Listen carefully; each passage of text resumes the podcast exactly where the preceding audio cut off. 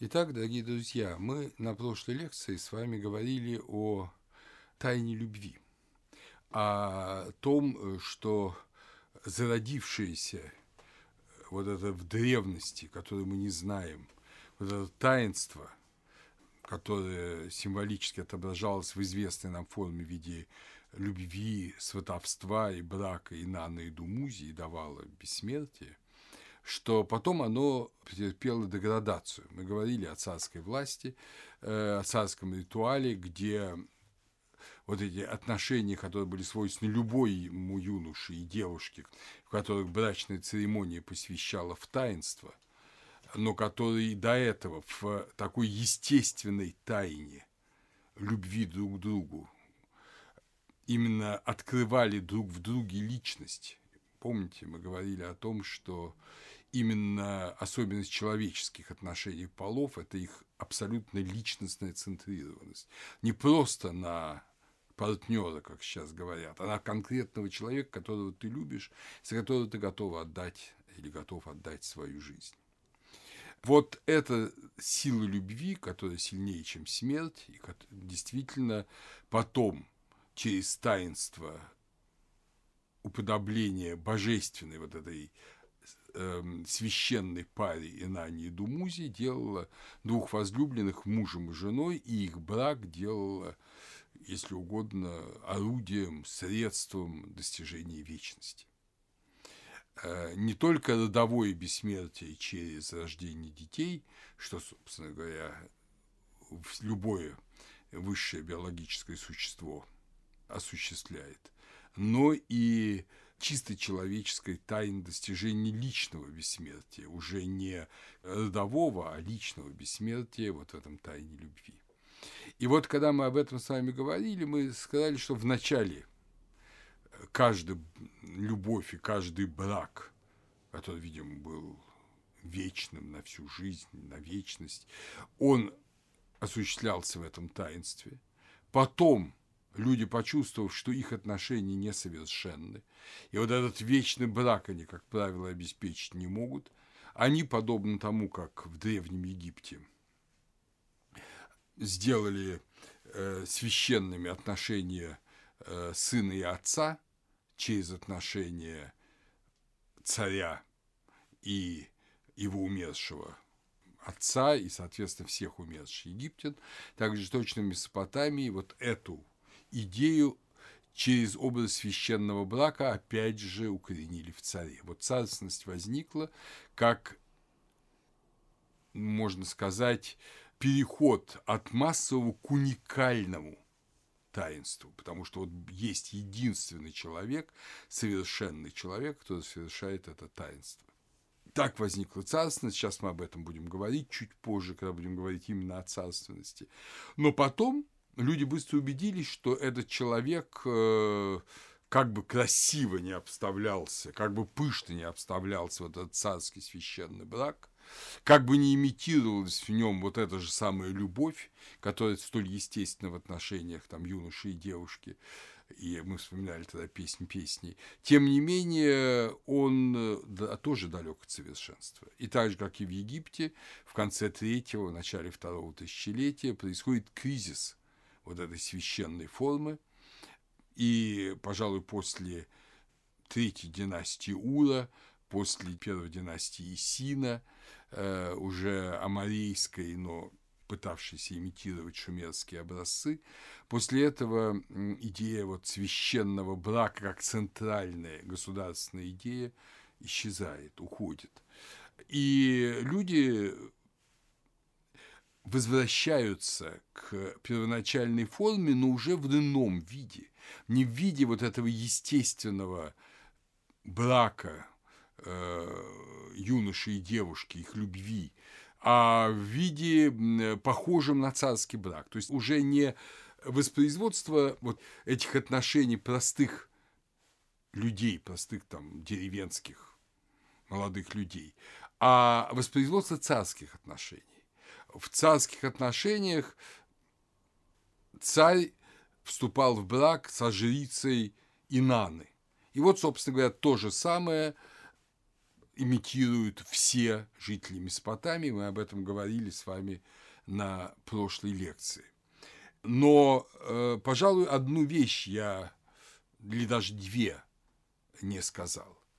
Первое э, – это то, что от Шумера до нас, вот от третьего тысячелетия, до нас не дошло упоминаний священного брака, вот, который был распространен между человеком и храмовыми жрицами. Впервые рассказ о вот том, что есть такие храмовые жрицы, которые, видимо, одной из их обязанностей является вот это священнодействие половой любви, это мы знаем из э, повести Гильгамеша, но это старовавилонский текст, примерно 1800 года. И я напомню в двух словах, значит, что там происходит. Там тоже все не так просто. Дело в том, что создается некий дикий человек, совершенно нецивилизованный человек э, богами, покрытый шерстью, в общем, на самом деле, вот что-то типа снежного человека, да, можем сказать. Он дружен со зверями, он вселяет ужас в э, цивилизованных жителей Месопотамии, и люди жалуются царю, ну, в данном случае Гильгамешу, как быть, вот ты великий герой, ты должен его победить. А он говорит, что не я его должен победить, его должна победить женщина. И вот дальше обращаются к некой э, Харимту Шамбат. Харимту э, Шамбат. Харимту – это женщина, посвященная Богу. Просто женщина, посвященная Богу, жрица. Шамхат – личное имя, по всей видимости, оно означает веселая, веселая женщина, она веселая. И вот это ей говорят, что ты должна его соблазнить, и он, вот соединившись с тобой, станет нормальным человеком. Так оно и происходит все. Э, но здесь важно то, что выполняется, в общем, священная функция. Превращение дикого, э, не только нецивилизованного в нашем смысле слова, но и вообще как бы не человека, не способного к священнодействию, неспособного к вечной жизни, через вот соединение с этой жрицей он становится цивилизованным человеком, как цивилизованный человек после шести дней и семи ночей общения вот с этой Шамхат, э, он вступает в город, Урук, и все, и становится другом Гильгамеша, и становится вполне нормальным человеком. То есть э, мы видим здесь священный брак вот в его сути – превращение нечеловеческого по сути, а только по форме человеческого в человеческое по сути. И здесь опять же нужна, ну, если не любовь в современном сентиментальном смысле, то хотя бы резко персонализированная страсть. Потому что этот э, Энкиду должен страстно пожелать, полюбить вот эту женщину, и тогда все произойдет. Но в поздний период, о котором я вам говорил, уже никакой любви речи-то нет. Раз в году мужчина должен соединиться с жрицей Инаны, раз в жизни каждая женщина должна соединиться с первым прохожим, как, как жрица Инаны. Помните, на прошлой лекции мы читали вот этот 199 параграф из первой книги Геродота, и таким образом осуществляется священный брак. Значит, все в нем есть, вот это соединение есть, но нет одного, нет любви. Так же, как и в отношениях между отцом и сыном в Египте есть любовь, а отношения между умершим отцом и нанятым за деньги, там, за землю, э, за упокойным жрецом, понятно, любви нет. Он не любит этого умершего, у него нет причин его любить, он просто поминает его подолгу. Так же, как и здесь подолгу происходят эти отношения. То есть мы видим, что вот это развитие идеи священного союза от обычного брака на всю жизнь мужчины и женщины через царский брак превращается в то, что называют храмовой проституцией. И это в третьей форме отсутствует любовь. Так же, как в третьей форме отношений в Египте отсутствует тоже любовь. И царь – это уже одно, царь продолжает быть правителем, хотя он первоначально должен был быть осуществителем священного, а отношения, которые должны обеспечить вечность, они становятся отношениями, ну, если угодно, почти магическими почти магическим, вычитать определенные формулы, совершить, значит, вот этот половой акт, тоже с определенными формулами, там надо произнести, что это жертва Инани, там, дать деньги и так далее. Вот, то есть это уже любовь, она разрывает магию. Где есть любовь, там нет магии.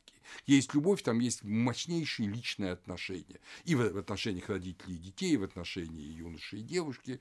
Поэтому-то и песни песни. А где нет любви, там, конечно, вступает вот этот размеренный, холодный ритуал, который якобы все совершит. Но он, видимо, мало что совершает. Люди не удовлетворены им, и поэтому эту тему я, как говорится, закончу эту тему. В общем-то, суть в том, что что приносит потом Христос на землю? Он приносит любовь. Любовь. Веру и любовь. Как раз то, чего нет в этом последнем этапе развития древних дохристианских религий. В них любовь уходит, заменяется вот этим холодным ритуалом. Царская власть отделяется от священного действия, в царской власти, естественно, остается власть, но нет любви. В священном действии остается последовательность ритуал, но тоже нет любви. Что возвращается во Христе? Любовь. Любовь. Любовь, э, которая становится главной ценностью, центром всего во всех отношениях, и э, в том числе и в брачных отношениях, и э, в отношениях между Христом и Церковью, и, так, и самопожертвование и так далее. Так что вот вы видите, что в этом развитии, в этом развитии древнего ритуала, в нем э, вот хранится некая потребность в новом тезисе.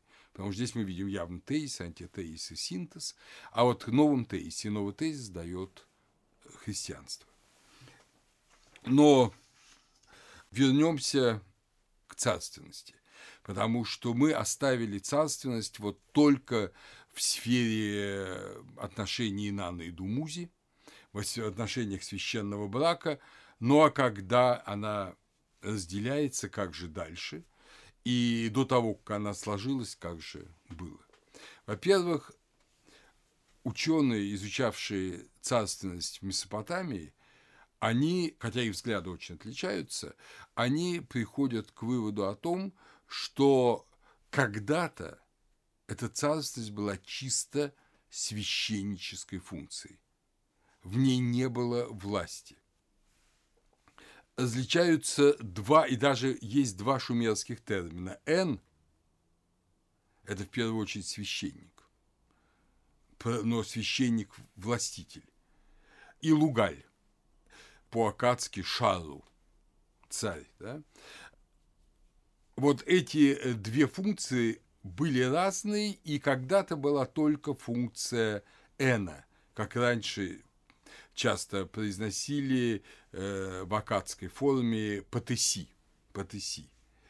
В Ассирии с 1800 года, примерно до Рождества Христова, было понятие «ишаку», отсюда «исак». Это жрец-царь. Интересно, что в раннем договоре Лагаша и Уммы вообще цари не упоминаются, упоминаются, договариваются боги, покровители городов. Еще в начале XX века исследователи указывали, Патеси, ну Н, да, включает в себя идею священства, и порой бывало, что тот, кто фактически являлся царем, сохранял старую форму и даже ставил священническое звание первым в своем титуле. Выстраивалась даже некая э, модель – представитель Бога, проявление Бога и непосредственно Бог. Так развивалась э, вот в третьем тысячелетии царственность. Боюсь, что все на самом деле еще сложнее. В третьем тысячелетии до первой династии Вавилона, то есть до 1800 года, в Месопотамии встречаются личные имена, элементом которых является царь, царь как податель жизни. Лугаль, шумерские имена. Лугаль Лу Титил. Лугаль, Лугаль Лу Тилтил. Царь дарует мне жизнь. Лугаль Зиму. Царь моя жизнь. Идти Сарибалату. С жизнь. Шульги у Намтиль. Бог Шульги – древо жизни. Шару Ил. Царь Шару, уже акадская. Мой бог. Римсин Или. Римсин мой бог. Вот, э, собственно говоря, такие формулы уже. То есть царь – бог.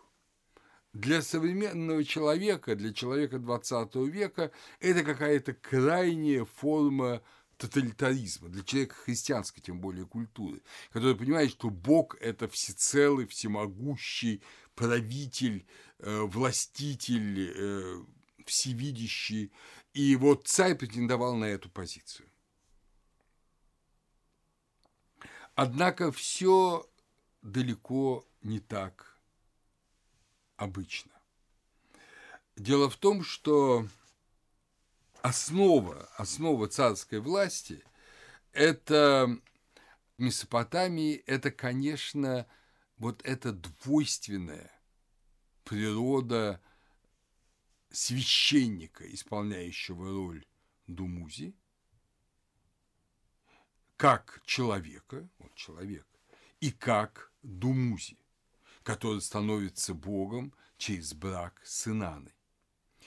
И поэтому божественность через священный брак достигается каждым.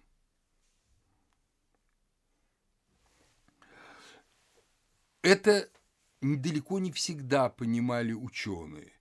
Даже такие крупные исследователи царственности, как Генри Фрэнкфорд, сравнивая совершенно очевидную божественность фараона с положением царя в Месопотамии, пишет, избирая царя, боги дают ему знак, свидетельствующий их благосклонность. Но дело, за которое ему теперь предстоит взяться, крайне опасно. Коронация, хотя она и делает его способным царствовать, не перебрасывает, однако, мост через пучину, разделяющую царя и богов. Великий, благодаря своей власти, в сравнении с подвластным ему народом, он из-за человеческого своего ничтожества остается лишь подданным в отношении к природе. Природа – это владение богов, и ассирийский монарх пребывает вне его – являясь слугой своих господ, в то время как фараон сам один из них, то есть один из богов. И действительно, в Месопотамии после падения Кассидской Вавилонской династии в XII веке до Рождества Христова, да, это, можно сказать, третий переходный период в Египте, божественный детерминатив у царского имени более не ставился. Ассирийские цари его действительно никогда не имели. Но в Вавилоне от Саргона Древнего до времен Хамурапи, то есть э, Саргон Древний – это да, династия Акада, это ну, 2200 примерно год до Рождества Христова. Хамурапи 1800-1700 год до Рождества Христова. Слово «бог» – Дингир часто соединялось с царским именем.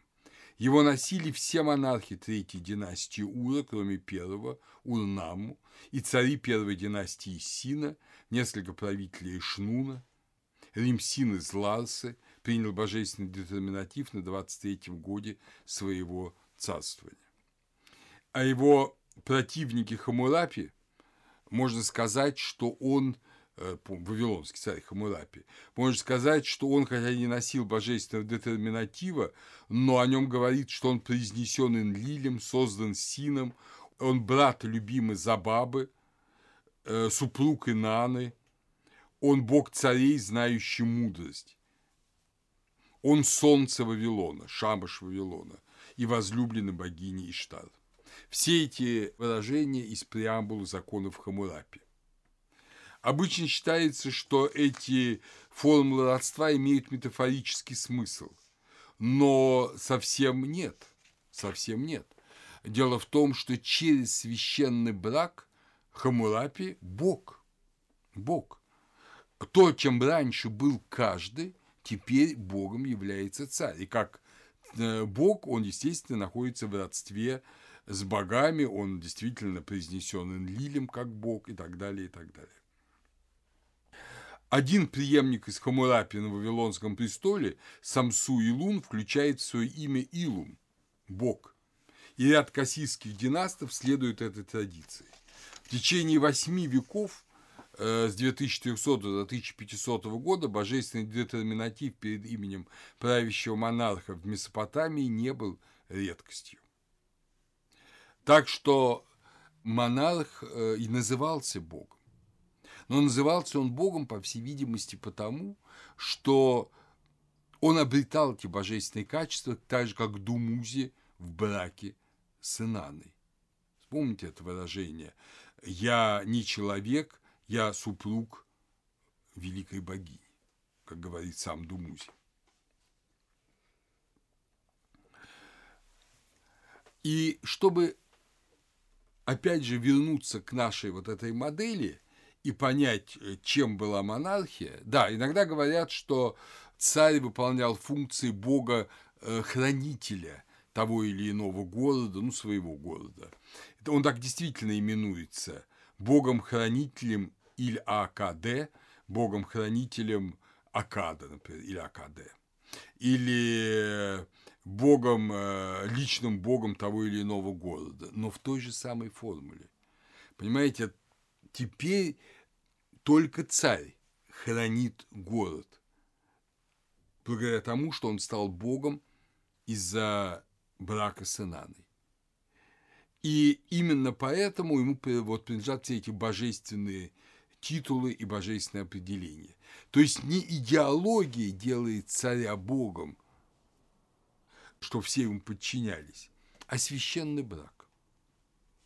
Священный брак, который существовал еще задолго до царя в доисторические времена, как обычный брак мужчины и женщины, прошедших через таинство посвящения Инана и Думузи. И э, здесь для нас такой путеводным нитью должна быть категория, о которой мы с вами говорили уже в начале наших лекций по Месопотамии, категория «мэ», то есть категория вот этих энергий и сил. Эти силы, видимо, были присущи всему живому, хотя в историческое время говорится о том, что эти «мэ» обладают только боги и цари, которые стали богами благодаря священному браку. То есть э, цари, которые получили вот это энство, это жречество в священном браке. Вот они получили эти мэ. Но раньше-то было не так. Раньше любой человек был обладателем этих мэ. Поскольку если он бы проходил таинство священного брака. А в эпоху, как пишет Емельянов, в эпоху Ура и Сина, третьего династии Ура и Сина, на самом деле, я думаю, раньше, э, с возникновением царственности, цари присваивают эту функцию себе. То есть не столько присваивают, сколько им ее отдают. Им ее отдают. Мы не в силах нести эту божественность. Она нам не по плечу, нам тяжело. Помните у Стругацких роман «Трудно быть Богом»? Вот нам трудно быть богами. Поэтому будь Богом за нас. И, естественно, цари, те люди, которые принимают этот жребий и становятся за всех участниками священного брака, но они постепенно обретают и полноту власти. Первоначально царь-жрец, его титулы жреческие. Как бог ритуала он теперь обладает божественным имя. Задача царя исполнять должное, пае, совершенно исполнять ритуалы, точно отмеряя форму и количество жертв, шуду, возобновлять утраченное, забытое, разрушенное, киби-шеги. Вот, собственно говоря, функции царя в этот первоначальный шумерский период. Они абсолютно жреческие. То есть царь должен делать то, что не делают люди. Люди не исполняют форм ритуала, как мы там, скажем, плохо исполняем наши ежедневные и в цикле года включенные ритуальные вещи. А царь должен исполнять, потому что он за всех исполняет. Мы там не приносим должные жертвы, потому что нет возможности или жалко, или почему-то еще, а царь должен приносить эти жертвы. Наконец, благодаря или из-за, скорее, нашего неправильного поведения мир разрушается, а царь должен его восстанавливать. Утраченное, забытое. Вот в этом функции царя. В древнейших шумерских текстах говорится, что Энлиль зачинает, а Нинлиль, его супруга, рождает Мэ в Экуре Нипура. Вы помните, что Экур – это храм Энлиля в Нипуре, в такой духовной столице всего Шумера. И оттуда их получают цари. Оттуда их получают цари. Царь второй династии Лагоша, это 23 век до Рождества Христова, Гудея, получает от Инаны Ме. Энмеркал в своем, вот э, в тексте Энмеркал и владыка Аратты говорится о том, что он получает Ме, и это помогает ему стать мужем Инаны, и после этого, э, собственно говоря, утвердиться как царю. Вы помните, я читал этот текст в прошлый раз, я не буду сейчас к нему возвращаться подробно. В этом замечательном тексте говорится о том, что вот владыка Аратта, он хочет быть мужем Инаны, а Энмеркалом является. И поэтому, соответственно, обретает э, великие вот эти силы. Вот как этот фрагмент текста переводит Емельянов.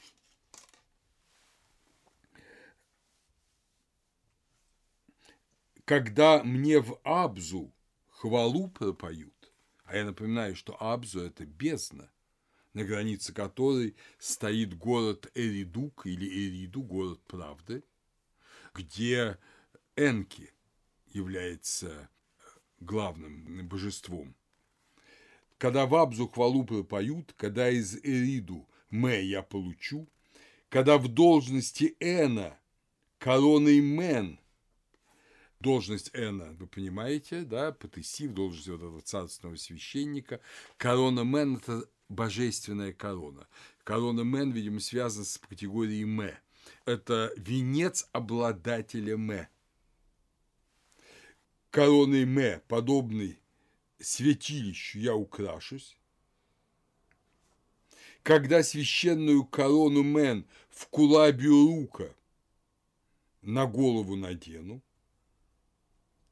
тогда из великого святилища в Гепар пусть меня доставят. Из э, Гепара в великое святилище пусть меня доставят. Люди пусть удивленно возглашают, Уту пусть радостно на меня взгляд бросит. То есть мы видим, что вот когда он обретет эти мэ, он совершит священный брак с Инаны, он может его совершить, потому что он уже обладатель этих, э, вот этих мэ. Упоминает здесь корона Мен. Вообще,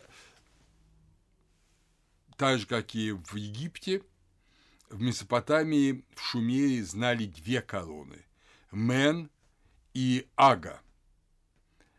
Ага – это корона корона нижнего мира, корона земная. Ее именовали Ага Нам Лугаль Ла, корона царственности. Агази, корона истинная. Ага Нам Килла, корона жизни. А Амен – это небесный венец, это венец богов. Менку – венец священный. Мен Анки – венец неба и земли. Мен-Хуш – красный венец. И вот этот венец Мен носят обожествленные цари. Его люди носить не могут. Это божественное нечто.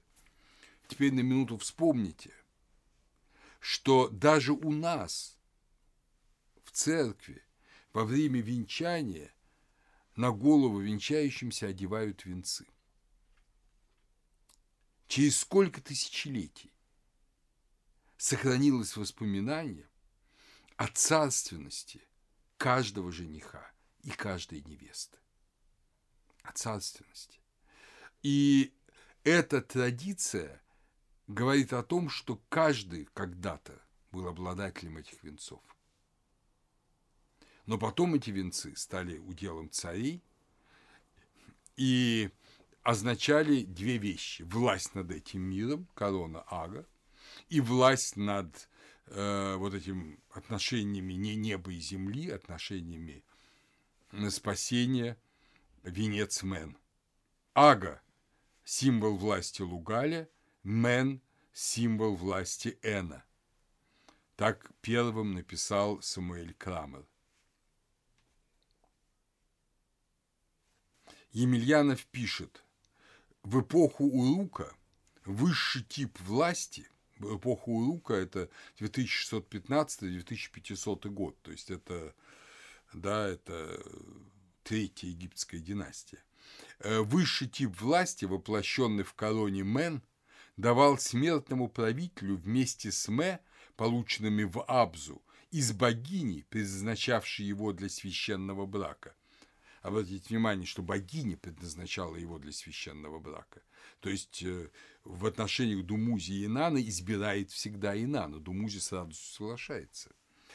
То есть корона Менет был такой же атрибут, как вот священный брак и э, Мэ, полученные в бездне, из той бездни, где творится человек. Значит, в ту эпоху продолжает Емельянов, владеть Мэ и Мен мог и человек, совсем не имевший божественного статуса, избранник богини, типа Думузи.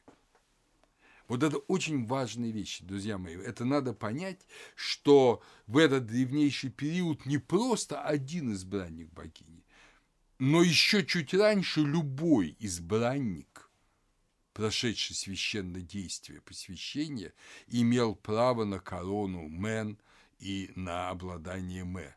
То есть брак творил человека божественным, могущественным, всемощным существом. Вот так в Месопотамии понимали эту глубину.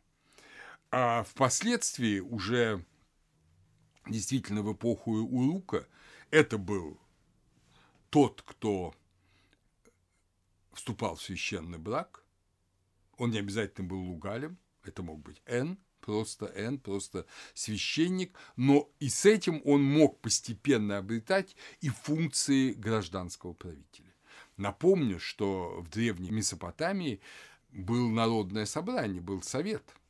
И, соответственно, совет э, управлял городом, Совет назначал военного предводителя, видимо, совершались соответствующие священные действия. И в Совете, конечно, совершенно особую роль занимал вот этот Н, священник, муж богини. Мы увидим скоро по аналогии, что эта традиция очень была широко распространена даже в обществах, в которых не было монархии, но которая она когда-то давным-давно до того была – об этом мы сейчас скоро вспомним. В раннединастический период цари Уры именовались сыны Солнца, сыны Ута. Вплоть до третьей династии Ура правители носили только венец Ага. И только в эпоху Исина и Ларса происходит активное упоминание о том, что венец Мен тоже кладется на голову царя. То есть э, идея, вот эта древняя идея обладания Мэ, она на какое-то время уходит и потом опять возвращается. Например, о Шульге говорится «Великий ураган, украшенный Мэ, определяющими судьбы». А Ишмедагани, династии Сина, 1953-1935 годы. По слову отца Энлиля, Мэ Экула он собрал. Древние предначертания почтил, ритуалы заброшенные восстановил. Вот видите, он получил эти Мэ и из-за этого исполнил то, что должен исполнять царю. Энки украсил Лепит Иштар. Лепит Иштар, значит, следующий царь после Ишмедагана. мэ владычество. То есть э, Энки дает мэ царю. Вместо определения судеб, где среди великих богов распределяются истинные мэ, Векур, священное жилище Анны и Энлиля, испускающее священный ужас, за руку царя Лугаля она привела, то есть она это Инана, робко войти заставила. Инана, любимая дочь Суэна, возлюбленная супруга Урнинурты, 1923-1996 годы правления, собрала в связку все мэ и вложила в его руку. «О, Урнинурта, я решила дать тебе твои драгоценные мэ». Запись в храме Экура, храме Энлили в Непуре. Вы видите, что Инана приводит, Инана дает, а царь становится обладателем мэ. То есть древняя шумерская традиция, царская, знает обе формы. И то, что сначала некому жрецу даются мэ, Энки дает ему из Эриду мэ, вот эти мэ, и благодаря этим мэ он становится Тумузи, участником священного брака, и таким образом тем, кто приводит к божественной жизни всех своих подданных. Другой вариант, он становится участником священного брака, непонятно почему, потому что его избрала богиня, она его за руку привела, а уж почему она его избрала, никто не знает. Вот, а после этого и благодаря этому она же ему вручает связку всех мэ.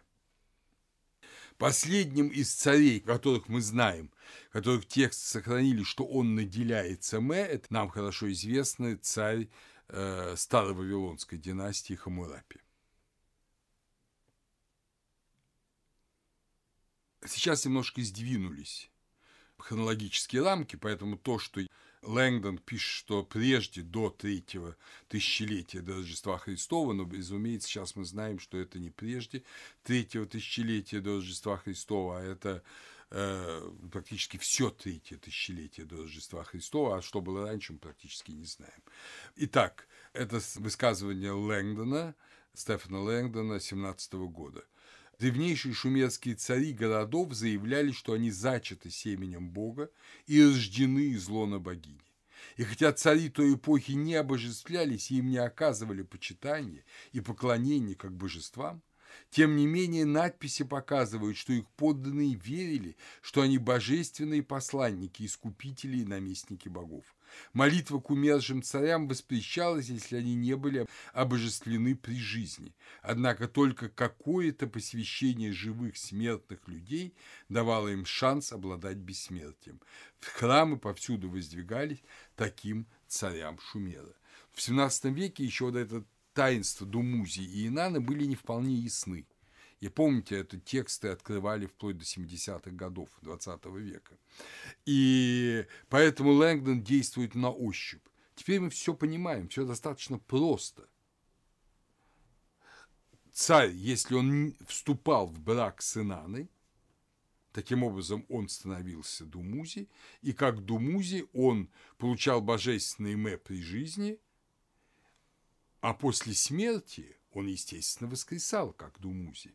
И поэтому ему можно было молиться.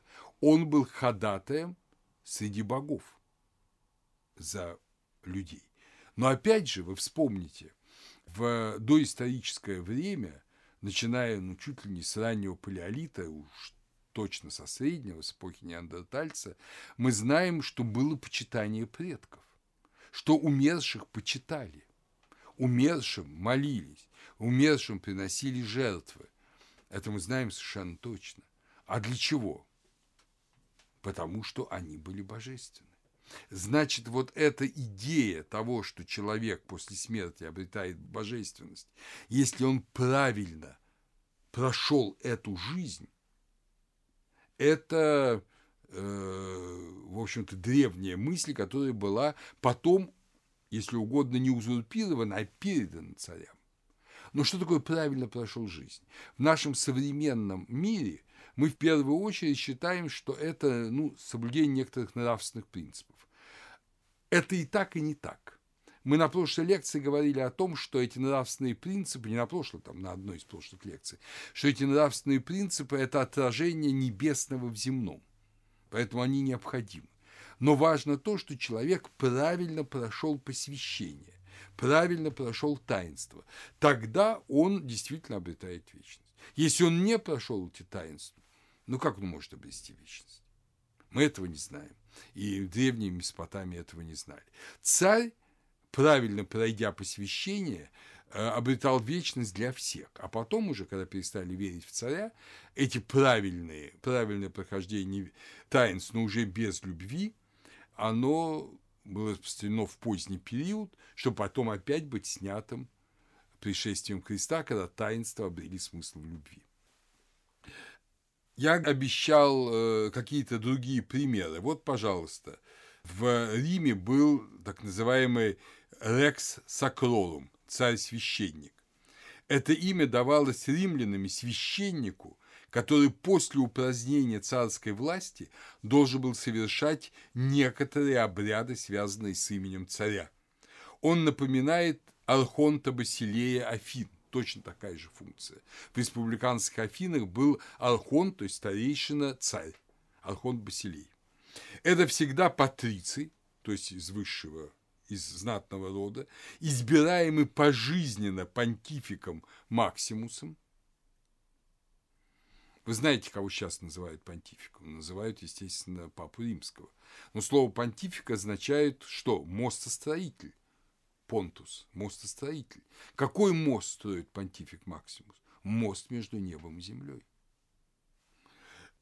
И он выбирается пожизненно всей понтификальной коллегии и посвящается в свой сан Авгурами. Авгуры, это понятно, это древние священники, э, гадатели уже в Риме. Он имел резиденцию в царском дворце Нумы Помпилия, последнего римского царя, его жена участвовала в священнодействии. То же самое у Архонта Басилея. Он имел специальную резиденцию в Афинах, на царском холме, и его жена участвовала в таинствах, в частности, в дионисийских и элевсинских мистериях. Особую совершенно функцию выполняла вместе с царем. То есть, опять же, это образы брака. Вы видите, как вот все эти образы сохраняются. То есть обязателен священный брак, обязательно вот это соединение, которое даже уже нет монархии, уже республика, но не, некому это перепоручить. Уже не могут себе представить, что это обычный брак, как было раньше. Теперь это обязательно должен быть особый вот такой, ну, как у нас сейчас там в некоторых странах, да, есть монархии без власти – вот примерно то же самое было и тогда. Эти люди, они не имели никакой власти, не только совершали некоторые священные действия, но эти священные действия мог совершать только царь. Поэтому они сохранились даже в таких республиканских э, сообществах, как римское и афинское. Для э, шумерских монархов вот это очень характерная формула тотальной божественности. Понимаете, о каждом человеке это уже не говорится. В то время, когда об этом, может быть, говорили, тогда не писали. Но здесь, в Шумере, говорится, что царь получил жизнь от Энлиля, наделен разумом от Энки, избран сердцем Нины, вскормлен молоком Нингерсу. Вот эти определения древних шумерских царей говорят о его тотальной божественности тотальной божественности. Что он в кормлении молоком, естественно, он получает божественную пищу, молоко богини, избран Богом, богиней, наделен разумом божественным, жизнью божественной, он может все это сделать. Он может все это сделать. И какие же это значит, функции? Как бы две функции. Функции Думузи и функции Нинурты. Нинурта, плуг, э, сын Энлиля, он ориентирован на эту жизнь.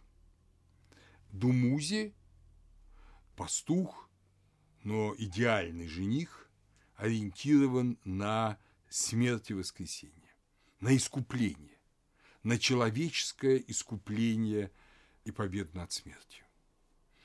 Э, вот что касается Нинурты, и вот в Шумере вот эти два аспекта, они постоянно присутствуют. Что касается Нинурта, это обычные царские функции. Управление земледельческими ирригационными работами, командование войсками, во всем повиновение Богу-правителю города и правильный брак со своей супругой, со своей супругой, не с Инаной. То есть правильное отношение полов – это абсолютно необходимая вещь. Царь именуется подчиненным Нингерсу и управителем его хозяйства. Про да, э, царя, в общем-то, третьего тысячелетия, говорится, Энлиль наделил Нингерсу пятьюдесятью мэ, и теперь Гудея должен заставить эти мэ воссиять в своей стране. То есть, с одной стороны, функция царя-спасителя через Думузи, с другой стороны, функция царя-устроителя. Вот эти мэ, которые божественные силы направлены на организацию земной жизни, их должен царь заставить воссиять в стране.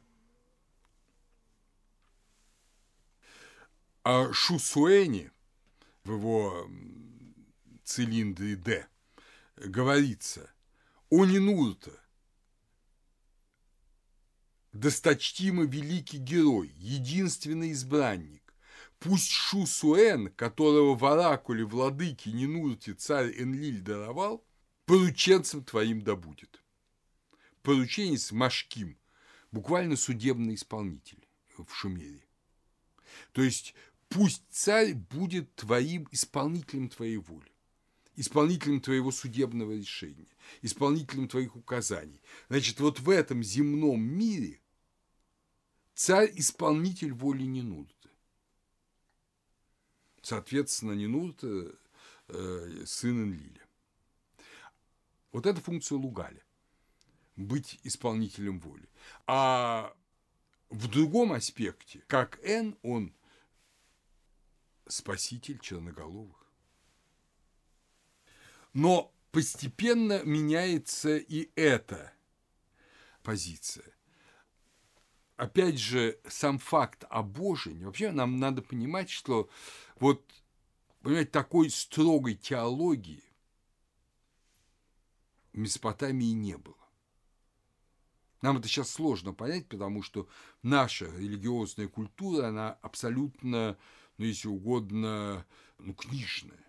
Понимаете, приняты соборами определенные решения, написаны определенные правила, вот правила великих поместных соборов, и там любой канонист, он смотрит, что там сказано в канонах, как и...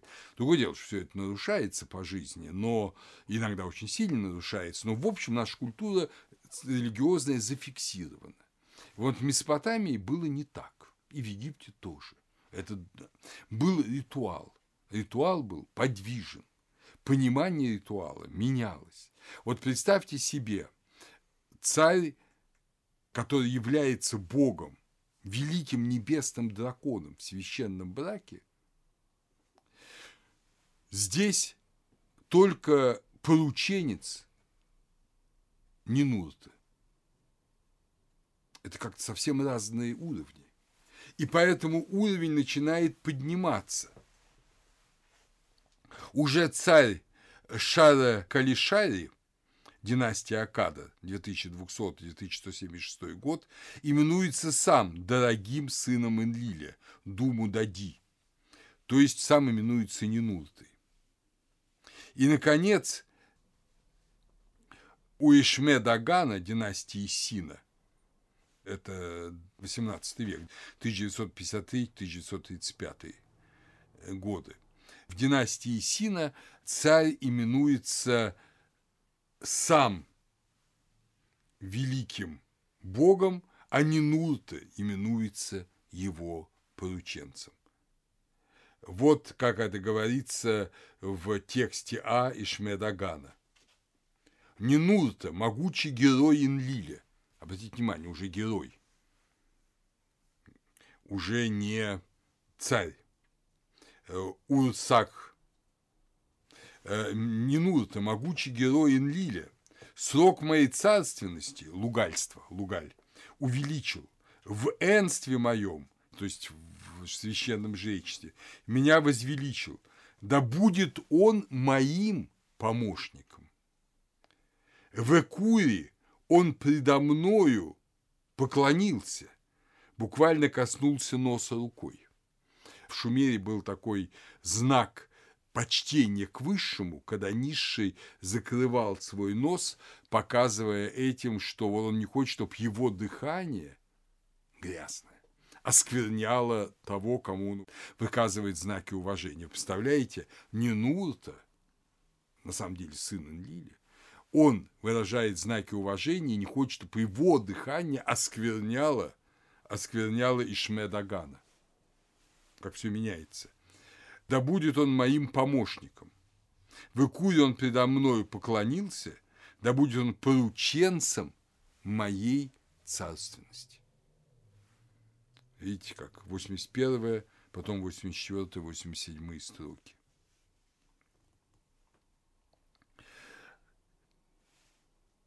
Это, пожалуй, самое такое решительное определение, когда действительно царь вот себя весьма возносит. Помните, я на прошлой лекции читал, как над этим смеялись пророки и еврейские пророки. Но в этом был вот свой смысл. Э, когда мистическое забывалось, а на его место э, ну, становилось просто человеческое тщеславие вот этот мистический смысл царственности, который никак не говорит о том, что человек чем-то больше, он получает больше благодаря определенным священным действиям, которые в сущности ему поручили исполнять люди. Люди. Но это уже не хочется осознавать. Липит Ишта в своем тексте «Д» пишет, не Нурта, герой Энлиля. Опять же, видите, не нужен тебе только герой Энлиля, Урсак, а не сын. Пусть у сидения твоего престола твоя супруга, истинная госпожа Нинзит, Нин Нибру, тебя обнимая, с прекрасными словами для лепит Иштара до захода солнца стоит. То есть пусть она стоит со мной, с царем, твоя супруга.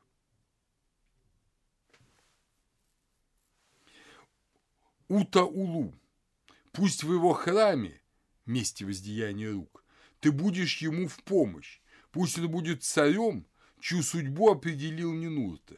Епит Иштар, твой вельможа, сын Иллиля. Справедливость в Шумере и Акаде установил, телу страны радость доставил. То есть Лепит Ишта сын Энлиля, а Нинурта только герой Энлиля. И царь Акадской династии Нарам Суэн, значит, 2236-2200 годы, изображается в знаменитой стеле покорения Лулубеев, как он огромный, восходит в горную крепость, в два раза выше своих э, солдат, в рогатом шлеме, то есть он уже божественен. цари приносят жертвы своим статуям. Лугальбанда приносил свои статуи один к елея, один к фиников, Гудея постоянно один к вина, один к хлеба, пол к муки и пол к ячменного печенья. То есть эта статуя – это божественный царь. И царь земной, одно целое с ним, он своему божественному образу приносит жертвы. То есть вы видите, как вот царское вот это видение, величие, божественность царя все возрастает. Это же все идет, это вот идет э, третье тысячелетие, заканчивается третье тысячелетие. цари создают статуи и для своих предков, царей умерших, и приносят им жертвы, как Думузе, как умершим Думузе. Из гор Магана вывез Гудея Диорит и вычислил из него статую, дав ей имя «Моему царю Нингирсу построил я храм, жизнь да будет моей наградой». То есть он ставит статую себе, а пишет, что он воздвиг храм Нингирсу. Вот образы. От второй половины третьего тысячелетия до Рождества Христова сохранилось э, несколько шумерских текстов, явно свидетельствующих о божественном зачатии царя. Вот как говорится в одном из этих текстов о царе, восстановившем Экур в Непуре.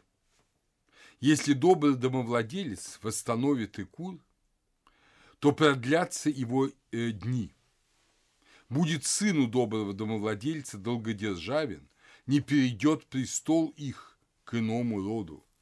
Потому аж имбабар, то есть э, Суэн, Нана, ради умножившего великолепие Кура, создаст в уме образ отца своего Энлиля и подыщет подходящую мать. В спальном покое совершил назначенное о сыне князя Нана и Энту, Энту, это вот это верховная жрица Инаны, родила доброму добовладельцу от того семени, и он, Нана, вложил в ее утробу. Энлиль, новый молодой пастырь с мощной дланью, вождь появился через нее, чадо подходящее для царства и престола, Шульги Лугаль, имя ему. Вы видите, опять же, вот этот образ и зачатия. То есть, вроде бы, конечно, у этого царя есть папа и мама, но по-настоящему это зачатие совершено богами, и семя не человеческое, а божественное. То есть уже постепенно божественность э, царя вот этом в конце третьего тысячелетия утверждается максимально. Известно, что Шульги почитался, вот тот самый Шульги, о зачатии которого говорится, почитался как бог в Лагаше, Уме, Дерхеме и Ури. Есть данные о его культе в Непуре. Ему были возведены специальные святилища в Лагаше и Уме и учреждены празднества. Поэтому земной отец Шульги, Урнамму, основатель третьей династии Ура, оказывается лишь смиренным просителем о даровании потомства.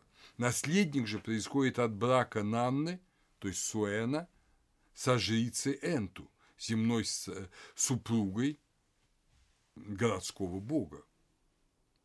Впрочем, совершенно очевидно, что функции Наны выполнял Урнаму, и это действительно сын Урнаму и Энту во время празднества в Икуре. Но царь в момент брачного торжества как бы исчезает. А Нанне даже не говорится, что он принял облик Урнаму. К Энту вошел сын Энлиля, рожденный от Энлиля, внук верховного Ану. Вот такой вот образ. Э, если в отношениях вы понимаете, что разыгрывается другой образ э, Энлиль-Нинлиль. Да? Если в отношениях Инана и Думузи постоянно меняются функции человека и Бога, то здесь однозначно говорится о божественности зачатия. Не человеческим семенем зачат э, Шульги, а божественным семенем божественным семенем. Урнаму не имеет божественного детерминатива, а Шульги имеет божественный детерминатив. Значит, уже э, не только священный брак, как любого месопотамлина в прошлом, но и само зачатие отделяет. Уже оказывается, что царь – это особое существо. Он-то возник как просто идеальный супруг богини, избранный народом своего города – но прошло там, скажем, тысячи лет, или, может даже меньше, и он превратился в особое существо в умах людей. Или, по крайней мере, так он хотел, чтобы так произошло. В особое существо, которое совершенно другое, он божественное существо. Хотя также он писал, продолжал писать. То есть это не значит, что он полностью элиминировал свое человеческое существо и свою вот эту функцию исполнителя воли богов. Он же в этом же тексте именует себя рожд... Шульги, рожденный в доме раб Экура, раб э, храма, то есть тот самый Иродулос. Вот мы говорили о Иродулах, да, говорили о храмовой проституции, это Иродулос. Разумеется, из никакой проституции тут речи нет. Но он раб, он, как и христиане говорят, раб твой, помилуй раба своего. Понимаете, вот это, это сохраняется. Но одновременно ты великое божественное существо.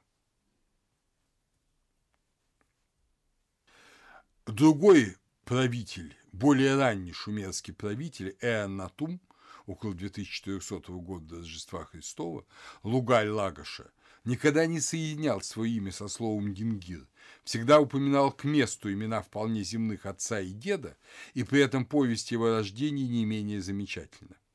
Нингирсу вложил семя зародышем Эннатума в утробу, и Нинхурсак родила его. Возрадовалась, то есть богиня, возрадовалась Нинхурсака Эннатуме, и Нана приняла его на руки свои и назвала его достойный Иоанны, Иоанна – храм, достойный Иоанны, Инаны Ибгальской. Она вернула его на колени Нинхурсак и дала ему Нинхурсак млеко груди своей. То есть, вы видите, Нинурту и Нинхурсак фактически э, являются все равно матерью и отцом. Генри Фрэнкфурт, интерпретируя этот текст, указывает, что он настолько отличен от обычных представлений о царственности, что его буквальное прочтение, видимо, не будет верным. Текст, скорее всего, имеет ритуальный или символический смысл, ускользающий от нас. Но, по сути говоря, тот же Эан Натум, вот на той самой стеле Колшнов, о которой я говорил, где он восходит в крепость Лулубеев, он же изображен божественным существом. То есть, вы видите, борются в Месопотамии третьего тысячелетия, особенно вот в это время, в середине третьего тысячелетия, еще борются обе эти тенденции. Тенденция того, что ты раб богов, просто назначенный в Боге, как любой человек. Или же ты уже совершенно отличный от всех, ты особое существо, от утробы матери, избранный, совершенно особый. И вторая тенденция постепенно усиливается, чтобы потом, понятно, рухнуть. Рухнуть. Об этом мы сейчас поговорим. Месопотамские цари третьего тысячелетия любили подчеркивать свою безродность. И эта традиция сохранилась даже и в первом тысячелетии у ассирийских монархов. Например, знаменитый Саргон Древний, основатель династии э, Акада, э, первой, она еще писала по-шумерски, но по языку это была уже семитская династия. Он э, так начал, ну или, по крайней мере, писцы так написали гимн его воцарению, что ученые до сих пор верят всему, что они написали, и повторяют в его биографии совершенно невероятные сведения, которые на самом деле намекают на совершенно другие вещи. Опять же, это, как понимаете, это 23 век до Рождества Христова. Я Шарукен, ну, Шарукен, да, царь могучий. Я Шарукин, царь могучий, царь Акада, мать моя жрица – Энту. Отца я не ведал.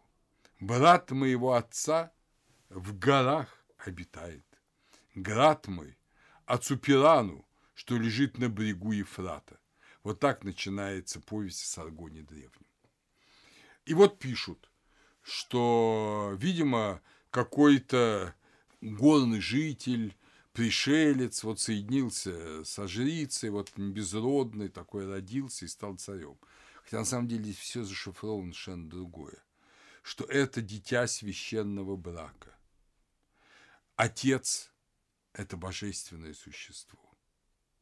брат отца обитает в горах.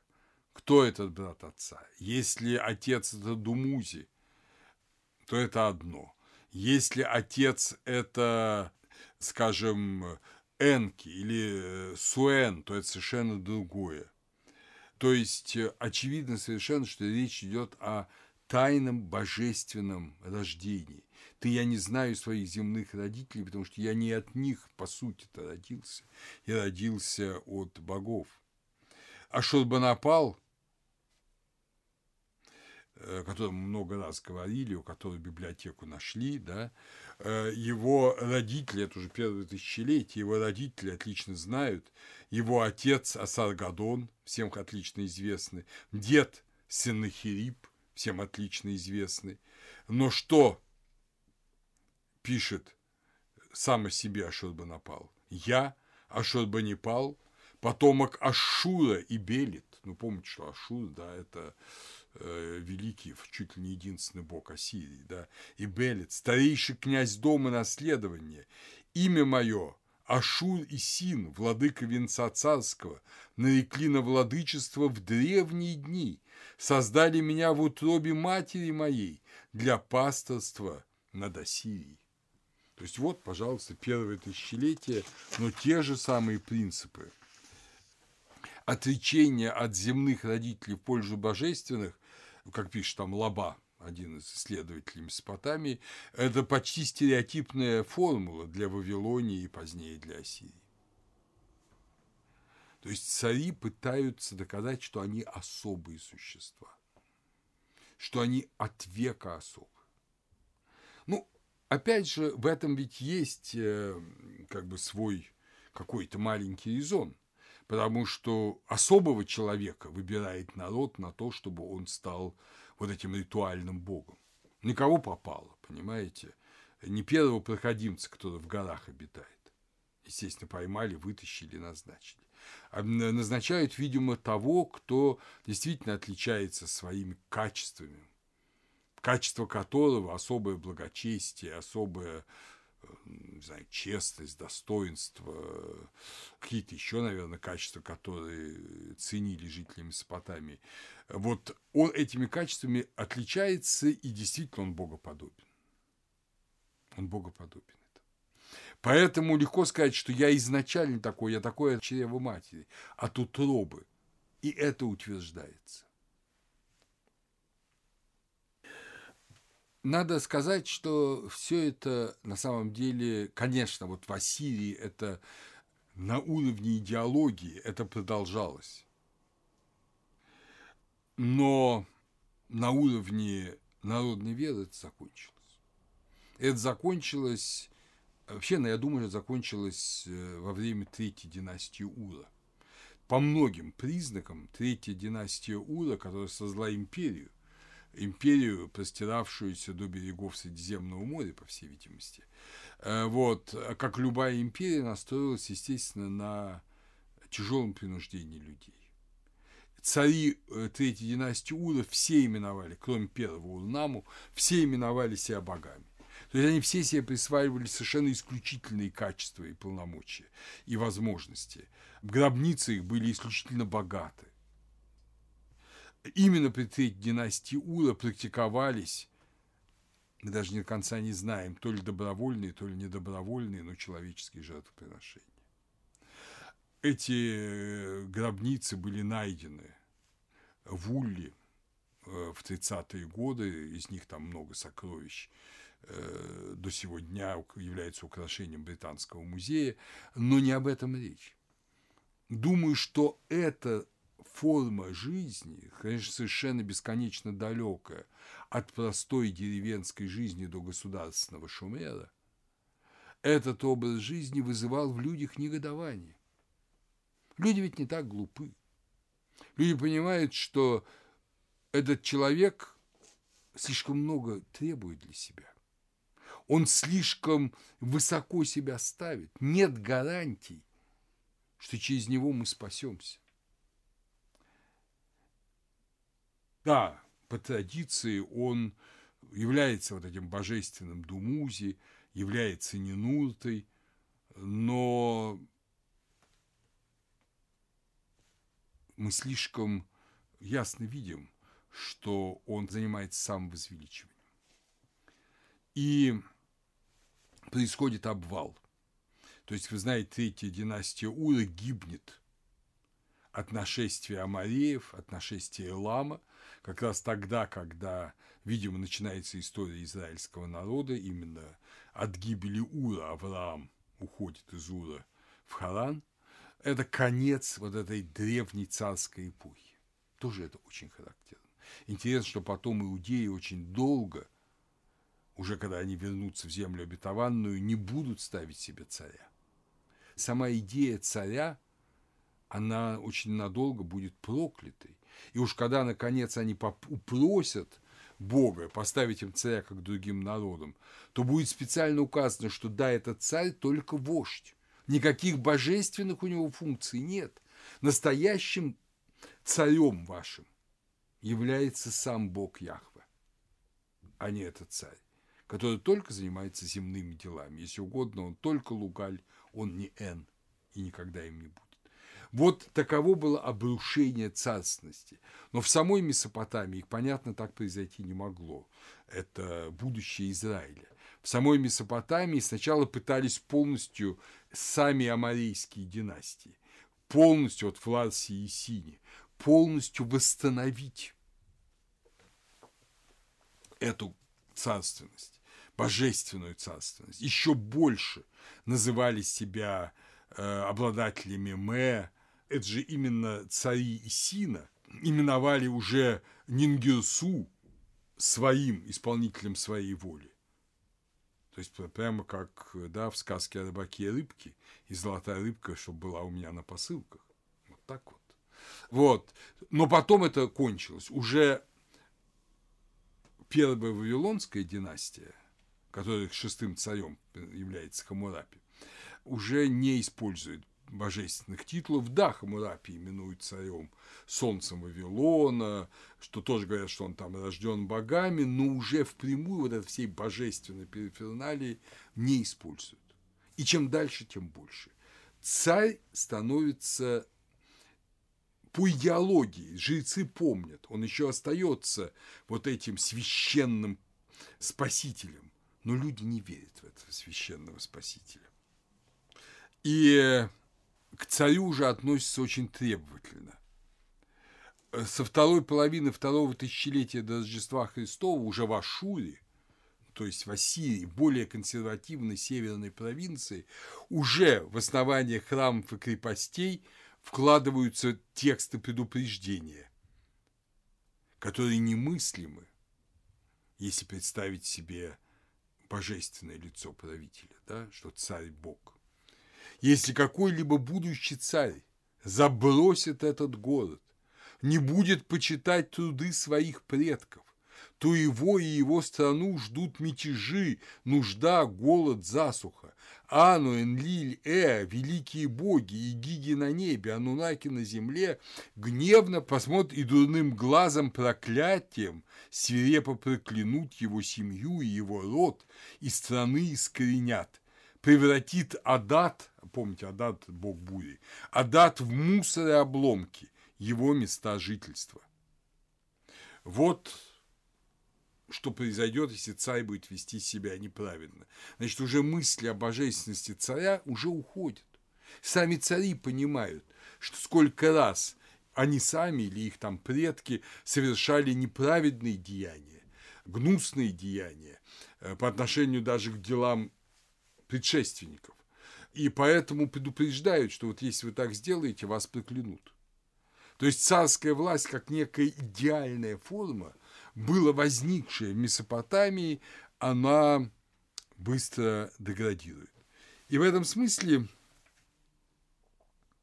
конечно, характерно, вот с одной стороны, да, там вот эти сохраняются формулы, что ассирийские цари не знали ни отца и матери, ни матери, но, с очень много интересных оговорок. Ну, например, в коронационном гимне Ашурбанапала. Казалось бы, всяческие должны быть восхваления царя. Ничего подобного. Восклицание «Бог Ашур – царь, только Бог Ашур – царь». то значит ты только исполнитель его воли. А это великий царь Ашурбанапал. Из той же библиотеки Ашурбанапала известное выражение, которое потом использует апостол Петр. Илу Тополах Шару Танаат. Бога бойтесь, царя чтите. Мы иногда забываем смысл этих слов. А посмотрите, Илу Тополах Шару Танаат. То есть бояться-то надо Бога. Бог может лишить тебя жизни, спасения, имущества, здоровья, чего угодно. Царь вроде бы тоже все это может сделать, кроме спасения. Э, вот, он всевластен. Но, тем не менее, бояться его не надо. Его надо просто почитать как избранника Божьего, как того, кого поставил Бог управлять народом. Почитать, уважать волю Бога, избравшего царя, но не бояться царя, а бояться Бога. Мы иногда этого не понимаем, и даже это выражение апостола Петра понимаем в том, что вот, значит, царь... Нет, нет, нет. Царь – это весьма другое, чем Бог. Это уже понимали э, в Ассирии прекрасно. Я думаю, что в Вавилоне это понимали. И это особенно, особенно ясно проявляется в, в таком втором очень важном царском обряде, тоже очень древнем, но, видимо, сначала в основном был обряд или там, таинство, связанное с браком. И именно брак заставил, э, заставил людей, священный брак заставил людей избрать царя. А уже когда царь появился, царь был избран, то добавилось второе очень важное священнодействие, связанное скорее уже не с сатирологической спасительной функцией царя, а с мироустроительной функцией царя. Это новогодний праздник. Это так называемый Акитиль, э, новогодний праздник, который в переводе Акитиль – власть, дающая миру новую жизнь дающий земле, миру земли Аки, дающий земле новую жизнь. По-акадски Загмук. Первые 12 дней месяца Нисана. Естественно, то, что потом мы будем почитать как пасхальное время. В Вавилоне у нас сохранилось э, чинопоследование этого праздника в Вавилоне. Статуи богов из других городов привозились в Вавилон – приносился агнец отпущения грехов э, в жертву. Его голова относилась далеко и выбрасывалась далеко в степи. Организовалась всенародная процессия там из пригорода, из Барсипа, из пригорода Вавилона в Вавилон. Но что очень важно для царя. Это священное действие вообще связано с повторением – как бы космического творения. Вот текст Энума Элиш, который мы с вами не раз читали, этот текст именно сохранился благодаря тому, что это был важный очень текст вот этого Акитиль праздника. То, что по-шумерски Акиту, да, вот это новогоднее празднество, о чем я с вами, с вами уже не раз говорил. Так что он связан с э, тем, что победа над Тиамат, победа над хаосом, устроение мира. Каждый год царь должен был совершать это священное действие. Каждый год. Да, причем обязательно и где бы то ни было, а именно в Вавилоне, в Вавилоне, в вавилонских храмах, э, Энмедуранке. То есть, э, если царь по каким-то причинам не совершил акитиль, то он на этот год не считался царем. Он считался лишь местоблюстителем царственности, лишь наместником. Вы увидите, что это таинство включается и священный брак, так что там все вместе в Вавилоне. И вот царь должен был фактически выполнить функции Энлиля, ну а в Вавилоне Мардука, победить Тиамат. И устроить жизнь. Вот год – это как мир. Каждый год возобновление этого таинства – это каждый год мироустроение. Так же, как каждый год царь мира Христос празднует свою Пасху, и мы все празднуем Пасху Христову. Это такое же мироустроение. Вот такую же функцию имел, э, опять мы это часто забываем. Это не в память воскресения Христа, это реальное воспроизведение воскресения Христа.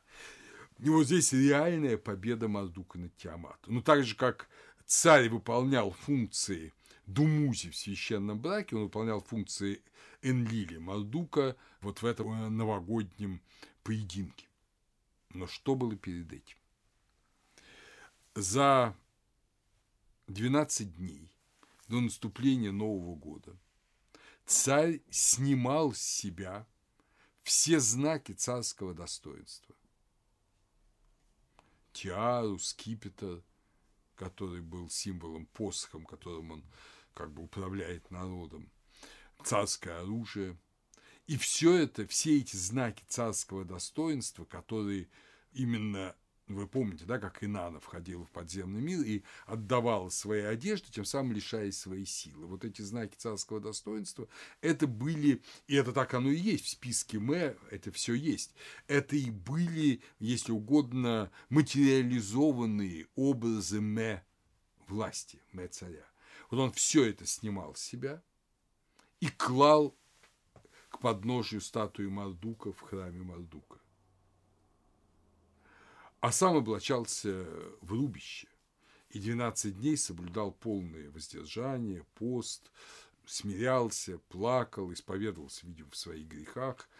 И есть там такое выражение, что он произносил формулу «Я не грешил у Божия, владыка земли, я не пренебрегал твоей божественностью». То есть он исповедовался фактически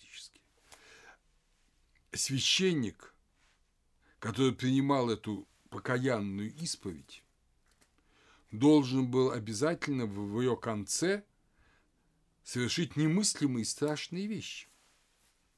Я представляю себе, как современный правитель бы к ним бы отнесся. Он должен был, по-моему, несколько раз, там, не помню, три раза или больше, дать царю пощечину, а потом еще ударить его коленкой под зад как следует. И если, говорит, царь при этом расплачется, это хорошо. Специальное там такое указание. То есть он его абсолютно смирял. Царь – это просто ну, обычный грешный человек. Вот он такой. И вот эти знаки от э, жреца Мардука – это знаки того, что он же не царь. Вот это все, тиара, скипетр, вот эти знаки Мэ, они делают тебя царем, шару, а сам ты по себе просто человечек. После этого царь совершал омовение в Апсу, как бы он смывался весь прошлый год, все, видимо, вольные и невольные грехи, которые он совершил в прошлом году, вновь облачался, облачался в эти свои царственные одежды, соответственно, получал эти мэ, и в образе Мардука, царь в образе Мардука шел на бой с Тиамат. Мы не совсем себе представляем, как этот бой происходил, было это театрализованное представление, или это было э, ну, просто некоторое чтение некоторых текстов. Э, но ведь посмотрите, и у нас э, в церкви на Пасху, в любом даже самом, как говорится, захудалом сельском храме происходит некое театрализованное представление. Крестный ход, который выходит в 12 часов ночи, и когда поют да, воскресение Христа, тогда он же обходит церковь и входит священник вновь в церковь, стучась в нее, как в гробницу Христа. То есть, опять же, это театрализованное представление пустой гробницы. Христос воскрес. Поэтому мы не знаем, как происходило тогда вот это все действо. Но после победы над Тиамат – происходит банкет. И это, как бы, эти пиры царские всем известны, они до сих пор происходят даже не у царей, а у правителей других. Но смысл этого пира совсем другой. Это воспроизведение пира богов после победы над Тиамат. Тогда боги ликуют, что, помните же, их хотели всех, э, ну, опять обратить в ничто. Вот они победили. Вот это ликование богов, здесь собираются вельможи, гуляет весь Вавилон, столы выносятся в город, возможно, царь ест и пьет с народом, потому что он же на самом деле только представитель народа в этом священном действии.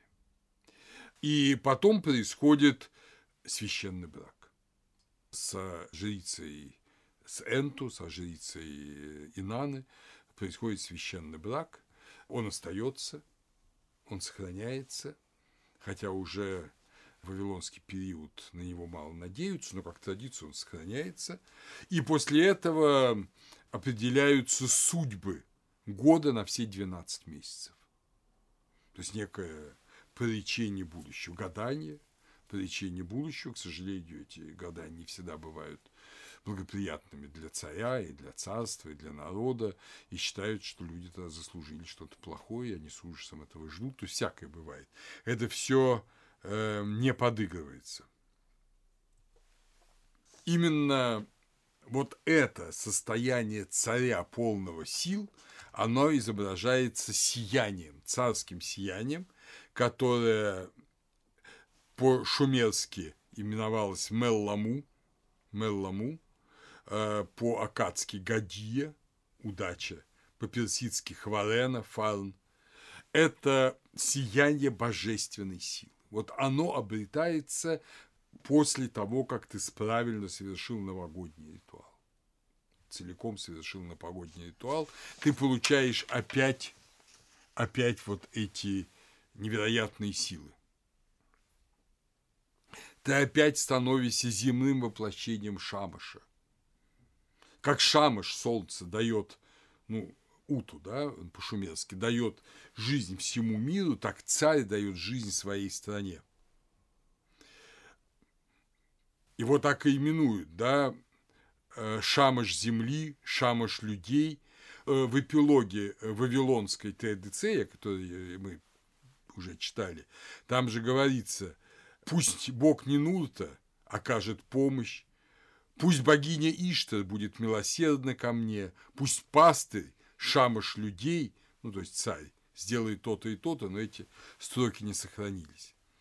Вот так возникает то, что в римский период именовалось фортуна регия, фортуна императорис, то есть счастье царское, царская удача. Царь именно этим утверждает свою вновь силу. И это древняя традиция. Это не то, что вот ее в виде компенсации придумали в Вавилоне. Это древняя традиция. Да, вот в эпоху Третьей династии Ура, вот в эпоху Исина, царям, видимо, вскружило голову их статус. Все рухнуло. И больше никогда не вернулось. Но представление о том, что царственность сходит с небес, что эти ме добываются в Апсу – она вечное представление. Вот, например, из преамбулы к законам Лепит Иштар. Когда Ану и Энлиль призвали Лепит Иштара на управление этой землей, дабы утвердить справедливость на этой земле, я, Лепит Иштар, смиренный пастырь Непура, утвердил справедливость в Шумере и Акаде в соответствии со словом Энлиля. Совсем, как вы видите, другое. Смиренный пастырь. Непура. Мирчеляда пишет, для шумерийцев царственность не сходит с небес, ее природа божественна, и это воззрение оставалось в силе до самого конца ассиро-вавилонской цивилизации. Вот мы с вами говорили о потопе, а ведь что произошло во время потопа по представлениям жителей Месопотамии? Царственность вернулась на небо. Она была отобрана с земли. И потом была, как говорится в списке Фары, вновь возвращена на землю. То есть вот идея того, что когда-то каждый был царем, когда-то каждый был Думузи, и каждая девушка Инаной, если она правильно совершала священное действие, это мы только реконструируем. Потому что у нас дошли тексты уже, естественно, царского периода, когда вот эту царственность пытались, ну, если угодно, на тысячи лет назад направить и сказать, что всегда была царственность, что не было времени другого. Да, там есть несколько текстов, где прорывается, видимо, все-таки шумерийцы знали, что было время, когда люди, как говорится, жили совсем дикие. Вот и Энкиду также, но в целом, если вы посмотрите на список Фары, вы увидите, что первые цари правили сотни тысяч лет. То есть это вечная царственность, это вечная царственность, которая может быть у людей отобрана, но это будет очень плохо. И в этом смысле титул у любого царя – это властитель четырех стран света. Властитель четырех стран света. Понимаете, в Шумере не было единого царства. Там каждый вот Урук, э, Непур, Лагаш, каждый был самостоятельным государством. И претензии этих царей маленьких городов, ну, маленьких стран, там, вспомните, когда Иисус Новин покорял Палестину, он в маленькой Палестине за короткое время, вот только от Ефрата до Средиземного моря, отнял царство у 21 царя. Ну, это были очень маленькие царства. Так же и в Шумере практически. Но каждый из них именовался царем четырех сторон света. Это не потому, что он был безумец. И никто над ним до этого не смеялся потому что он в своей маленькой стране воспроизводил вот эту божественную гармонию, которой Ану и Энлиль, действительно правящие всем миром, воспроизводили во всем мире. Он был смиренный пастырь Непура и одновременно царь четырех стран света, властители мира, по-акадски Шар Кисаки, царь мира – это каждый претендовал на это. И с идеей вот этого величия, с этого величия, которое иногда, надо сказать, понималось ошибочно, потому что царь четырех стран света для достаточно амбициозного царя означал, что он должен завоевать мир. Там в Индии, вы знаете, была даже целая такая вот модель царя, всемирного держателя власти, царя, который была Ашваметха, специальное жертвоприношение, которое должно было сделать царя царем мира. Ну, никто царем мира так и не стал. Вот, слава тебе, Господи, хотя многие старались. Вот. И в Шумере и в Акаде тоже находились люди, которые, та же третья династия Ура, это было стремление завоевать все, что можно все, что может, чтобы действительно создать великую империю, создать вселенскую империю. Но это обычная ошибка. Символическое превратить в фактическое.